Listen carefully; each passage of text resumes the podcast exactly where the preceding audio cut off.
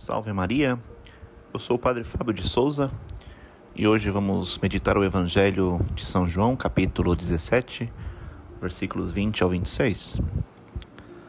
Sabemos que nosso Senhor Jesus Cristo, no cenáculo, Jesus rezou pelos apóstolos, mas também Jesus rezou por todos os que haveriam de crer nele, pela pregação dos apóstolos. Jesus diz: Pai Santo, eu não te rogo somente por eles, ou seja, pelos onze que aqui estão no cenáculo, mas também, diz Nosso Senhor, oro por aqueles que vão crer em mim pela Sua palavra, ou seja, sabemos pela pregação dos apóstolos. E o que Jesus pediu ao Pai em favor dos futuros fiéis? O que, que Jesus pede para os que estão em Cristo e aqueles que haverão de escutar os, os apóstolos, Jesus pede, sem dúvida, a unidade da fé, para que todos sejam um, uma unidade de fé, pois justamente pela pregação da mesma doutrina, pela mesma fé, é que nós vamos chegar ao conhecimento autêntico de nosso Senhor Jesus Cristo. É, Jesus diz: por aqueles que vão crer em mim.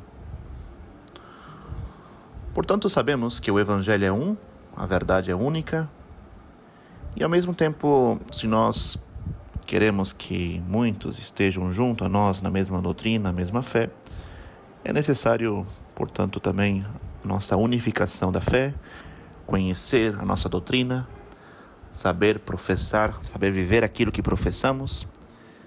Por isso, um dia especial hoje para perguntar-nos como está a nossa dedicação em conhecer a verdadeira doutrina, aquilo que nos ensinou Cristo? Será que lemos e aprofundizamos a palavra de Deus? Será que buscamos conhecer os dogmas, conhecer aquilo que a igreja nos ensina por meio do magistério, Será que seguimos com fidelidade as inspirações do Espírito Santo nos nossos apostolados, na nossa missão, na nossa vocação? Portanto, é um dia especial para fazer esse exame de consciência. Jesus quer que todos nós sejamos um.